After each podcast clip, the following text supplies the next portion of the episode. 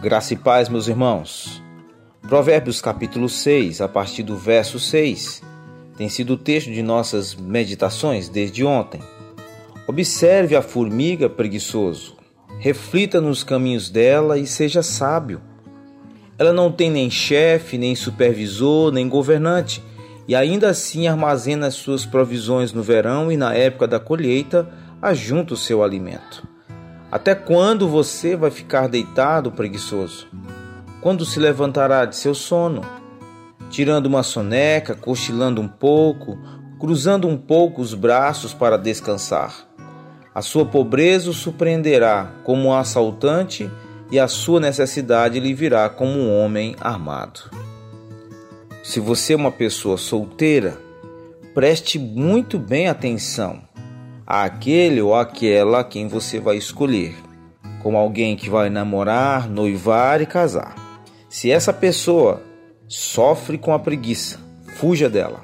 Você não vai querer complicações da preguiça em sua vida no futuro. Você pode perguntar, mas como eu posso saber? Algumas sugestões para você observar.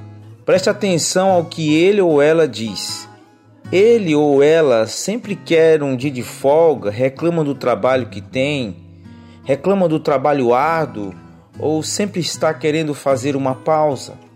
Preste atenção em como ele ou ela usa o tempo livre. Ele ou ela pensa no futuro e usa isso para algo produtivo ou simplesmente joga fora. A vida é apenas sobre jogos, filmes e entretenimento, ou a diligência para pensar no futuro reservar um tempo para planejar e trabalhar. Preste atenção em como ele usa o tempo de trabalho. Quando a pessoa deveria estar trabalhando, alguém precisa sempre vigiá-la, mantê-lo motivado ou mantê-lo trabalhando? Preste atenção em como a pessoa usa seu dinheiro.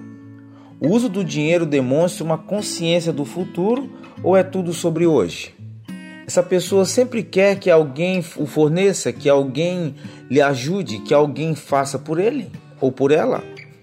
Essa pessoa sempre está querendo o que os outros têm.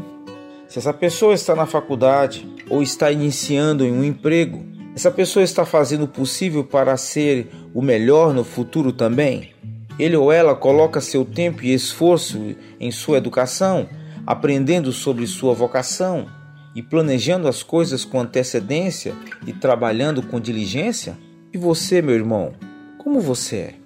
Como você trabalha e faz em sua própria casa, em sua família? Você é construtivo? Você é ocupado? Você pensa assim sobre o futuro? Você é produtivo?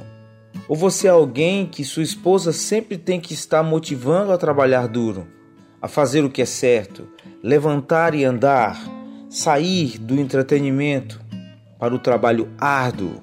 Você trabalha arduamente, planeja e economiza também para ajudar a suprir as necessidades atuais e futuras de sua família? Então vamos refletir e pensar e fazer o que o nosso Deus está nos orientando a fazer, observando as formigas e trabalhando como elas. Assim, estaremos também espelhando e espalhando a imagem de um Deus que trabalha, trabalha arduamente, trabalha de forma adequada e trabalha eficientemente. Um bom dia na paz de Jesus. Eu quero, eu não faço o mal que faço, eu não quero. Não. Eu deparei com meu retrato na contramão da sua perfeição e grito: Quem me livrará de mim, desse corpo de condenação? Se o bem que eu quero eu não faço e o mal que faço eu não quero, não. Sigo nessa perdição.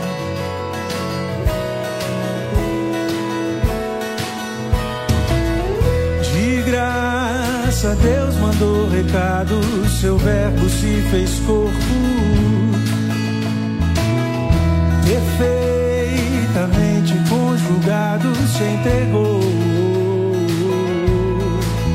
Quem me explica tanto amor assim? Trocar a glória por condenação.